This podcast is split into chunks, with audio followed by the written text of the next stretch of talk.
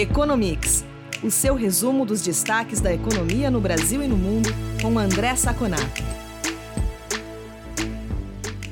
Olá, ouvintes do podcast Economics. Me chamo Eduardo Vasconcelos, sou jornalista da FEComércio.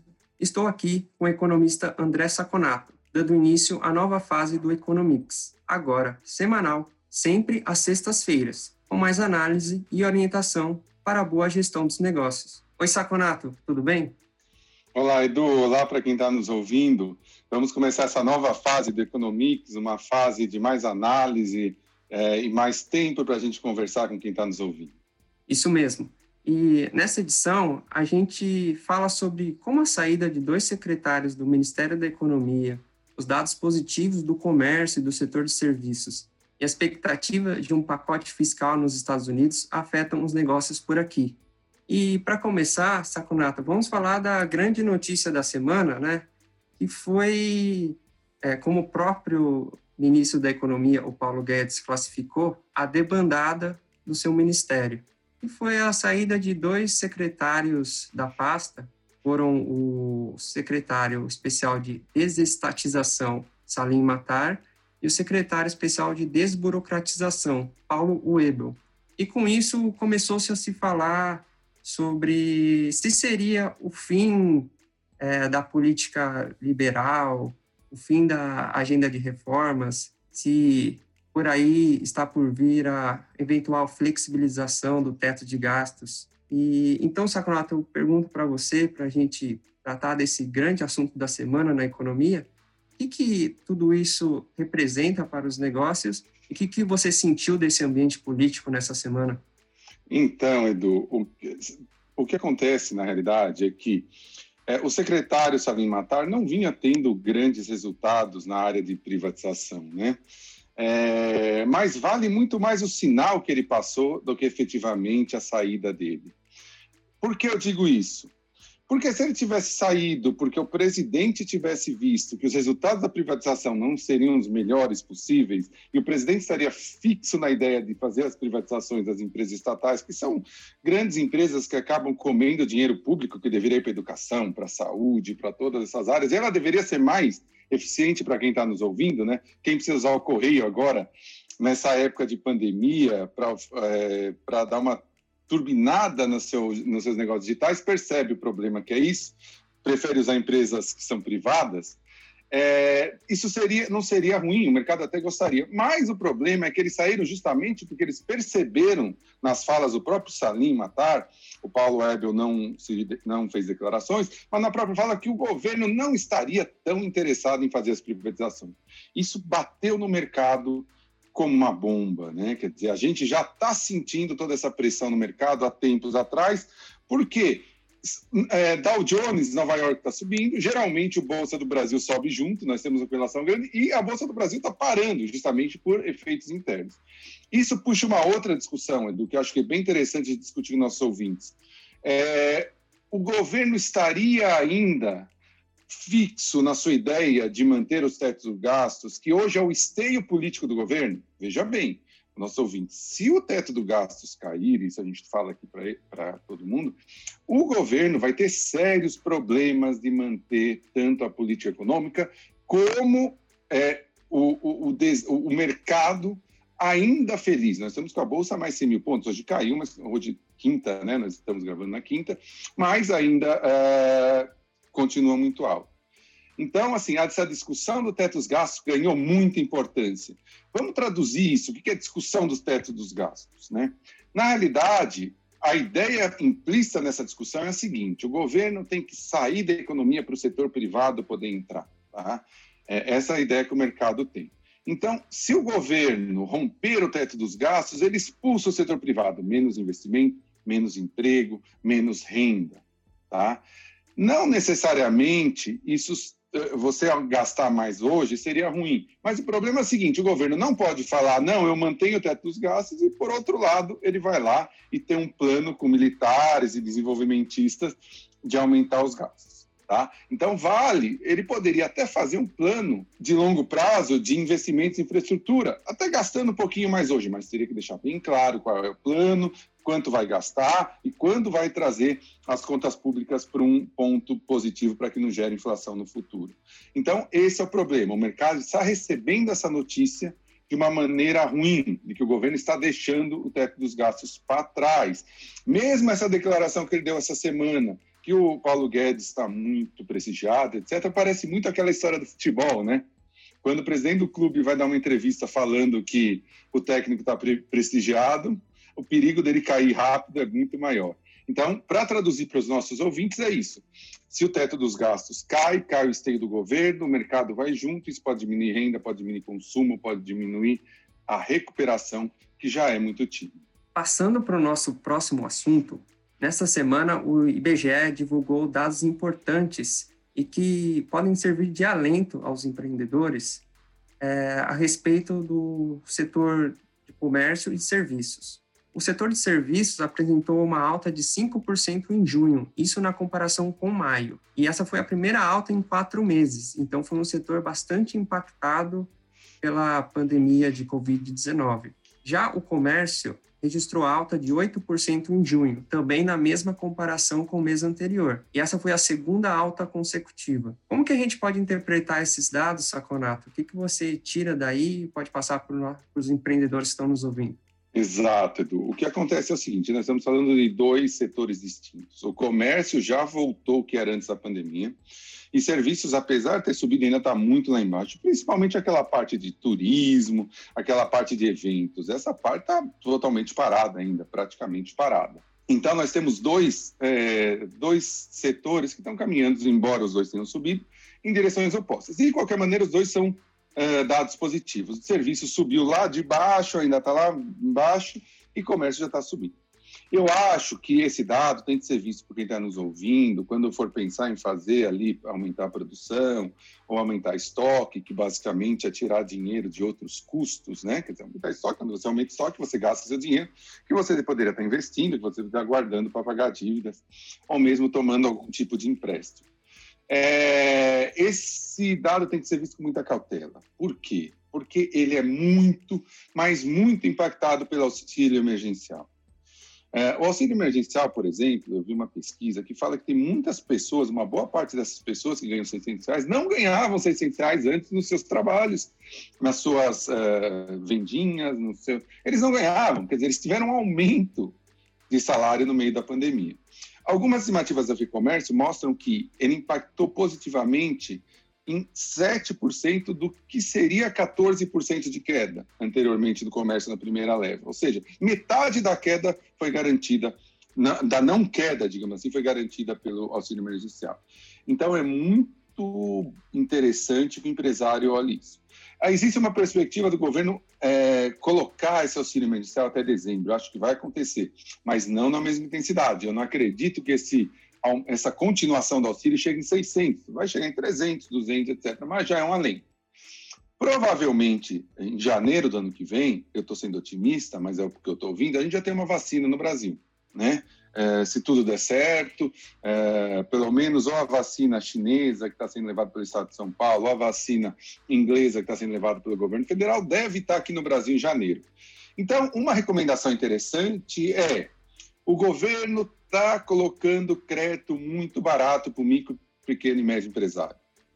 Tome esse crédito barato, vale a pena a carência é grande, a carência já está dando em alguns bancos para lá do que seria potencial vacina. Então, assim, moderadamente, nada de muito exagerado, porque o auxílio emergencial pode acabar em dezembro, mas já pode começar a pensar, planejar 2021 com o crédito que o governo está jogando, do Pronamp, do Programa de Apoio ao Crédito. Vá atrás desses créditos, e, porque esse dado já mostra que uma, há uma recuperação, principalmente do comércio, vai ter uma recuperação do serviço a partir de 2021, e agora o objetivo é, é manter-se aberto, né? que é um grande objetivo do, do, do empresário. Então, eu acho que deve ser visto com um otimismo cauteloso esse dado, esses dados. Aproveitando o assunto do auxílio emergencial, só para a gente amarrar aqui, essa semana a FEComércio divulgou um estudo que aponta que dos 190 bilhões pagos pelo governo na forma do auxílio, é, 151 bilhões tiveram como destino o consumo no comércio varejista. Então, os empreendedores que estiverem nos ouvindo, sugiro que acessem o portal da FEComércio, que lá eles vão conferir uma matéria com mais detalhes sobre esse assunto que, como o Saconato expôs, é, os dados do setor de comércio foram bastante impactados por esse auxílio emergencial. Agora, no cenário internacional, Saconato, 2020 é ano eleitoral nos Estados Unidos e por lá se discute atualmente a liberação de um pacote fiscal para recuperar a economia, é, que foi muito impactada pela pandemia de Covid-19. E esse pacote ainda não foi liberado, alguns assessores dizem que está para sair, depois recuam e nada ainda foi posto em prática. E nessa semana, a gente também viu um anúncio da, da candidatura a vice-presidente na chapa do democrata Joe Biden, adversário de Trump nas eleições, uma mulher negra que faz antítese à chapa do Trump. E, além disso, né, para fechar o tema Estados Unidos aqui, a gente vê um aumento das tensões entre os Estados Unidos e a China, né? As tensões que começaram no campo comercial e já extrapola um pouco essa área. É, mas tudo isso também traz impactos para os negócios, né, Saconato? Como claro, que a gente pode interpretar o que está acontecendo? Claro, isso é interessante. Na realidade, todos esses fatos que você falou estão interligados, né? É, o governo Trump já percebeu que a economia não vai ter a recuperação em V, né? Que a gente fala, saiu do ponto alto, caiu lá embaixo, no menor nível possível já volta para o mesmo ponto rapidamente. Já percebeu que não vai acontecer. Os dados do Covid na Califórnia, os dados do Covid na Flórida e no Texas, que são estados importantíssimos em termos econômicos, né, mostram que a volta não vai ser tão rápida, embora nós tenhamos dados bons já nos Estados Unidos. Mas não tão bons como se imaginava. O mercado de trabalho está escorregando, está demorando para recuperar. Né? Com isso, o que, que acontece? O mercado pede novos é, incentivos. O que é o mercado? Né? O mercado são as pessoas que investem em bolsas, são as pessoas que investem em corporativos, são as pessoas que investem na, na empresa. Ou seja, vamos dizer aqui no Brasil, a Petrobras precisa aumentar a produção para contratar mais gente, para contratar os serviços de quem está nos ouvindo, para contratar é, a produção de quem está nos ouvindo. Ela vai lá, vende dívida, né? Ela vende dívida. E quanto mais gente quiser comprar, melhor, porque ela cobra um juro menor e pode pegar mais dinheiro mais barato, né? O que está acontecendo nos Estados Unidos é, chegou um momento que as pessoas não querem mais se expor à bolsa e à dívida. E aí o que, que se faz? Fala, não, então nós precisamos que o Banco Central americano ou o Tesouro americano coloque mais dinheiro. O Banco Central coloca dinheiro comprando essas ações. O Banco Central americano ele vai na bolsa e compra ação. É como se o Banco Central brasileiro fala, fosse na bolsa, fala, me dá uma Petrobras aí. O Banco Central americano também compra a dívida. Fala, Petrobras, você quer investir? Tó dinheiro. Depois você me paga daqui cinco anos com juro menor que a do mercado. Isso não acontece no Brasil. Estou dando exemplo da Petrobras para quem está nos ouvindo entender. Isso acontece nos Estados Unidos, no Brasil não acontece ainda. Então, o mercado pede mais incentivos. Né? Eu brinco que isso é igual morfina. Né? Você sempre precisa dar uma dose muito maior para manter a mesma dor fora da pessoa, a pessoa sem dor. Então, você fica dando essa, essa, essa dose. O mercado estava animado, só que tem um problema: democratas e republicanos brigam nos Estados Unidos. Os republicanos sugeriram um pacote de um trilhão de dólares. Isso seria mais ou menos metade do PIB do Brasil, metade do que o Brasil produz num ano inteiro, tudo que o Brasil produz. Você está olhando lá fora aquele barzinho, está vendendo uma coxinha, está entrando no PIB do Brasil. Você está vendo a, a, a, Vale fazer um novo é, alto forno, tudo isso, tudo isso, eles queriam um programa de meio Brasil, mais ou menos, um 40% por aí. Os democratas falaram, não, eu quero um programa de 4 trilhões, maior que o PIB do Brasil. Não, não dá, está muito longe. Eles estão nesse impasse. Os republicanos falaram que não vão passar muito de um trilhão, e os democratas já chegaram ali em 2, 2,5, mas ninguém cede. Aí o mercado fica nervoso, fala, ah, não vai ter, não vai ter esse, esse apoio do governo, ninguém. E começa a vende, vende, vende ação.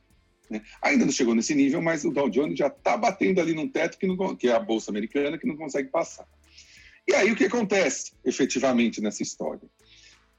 Se o governo americano não coloca dinheiro e os, e os americanos não investem, eles guardam dólar e começa os, o dólar que está nos países arriscados com o Brasil começa a sair do Brasil e voltar para os Estados Unidos. Esse seria o investimento que teria no Brasil. Ou seja, essa briga de foice tira dinheiro do Brasil, tira investimento do Brasil e tira dinheiro do brasileiro da bolsa. As ações das bolsas caem, as empresas brasileiras ficam mais pobres, você tem desemprego, você tem queda de renda, etc.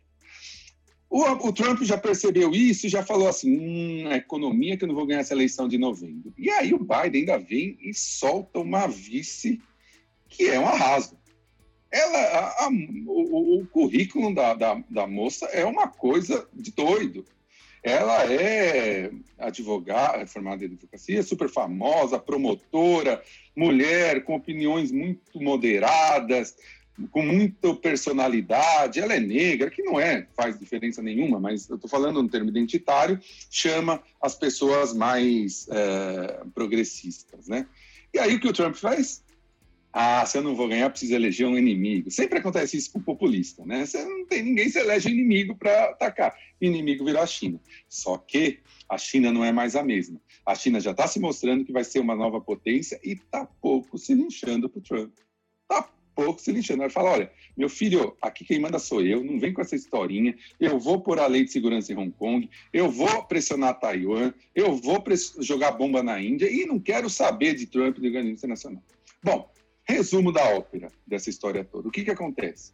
Mais tensão entre Estados Unidos e China, mais tensão global, menos comércio internacional, que pode gerar um problema no Brasil. Não esperamos, não vamos esperar um grande ano internacional uh, em comércio nacional nos próximos anos. Só que o Brasil pode aproveitar, e aí nossos amigos que estão nos ouvindo do setor agrícola podem ficar felizes. Nessa briga, a China vai parar de comprar soja americana, vai parar de comprar carne americana. E aí o Brasil tem que ser bem esperto para entrar nesse, nesse mercado.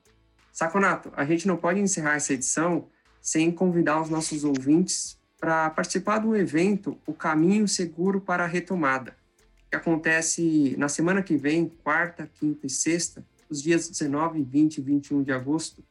É um evento totalmente online, organizado pela FEComércio, é, sobre boas práticas para superar os desafios da crise imposta pela pandemia de Covid-19. E você, inclusive, é um dos palestrantes, né?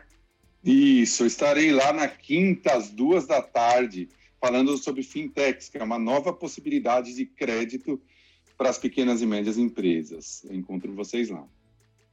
Portanto, para vocês que estão nos ouvindo, acessem o site da FEComércio, o fecomércio.com.br, e lá vocês vão saber direitinho como se inscrever.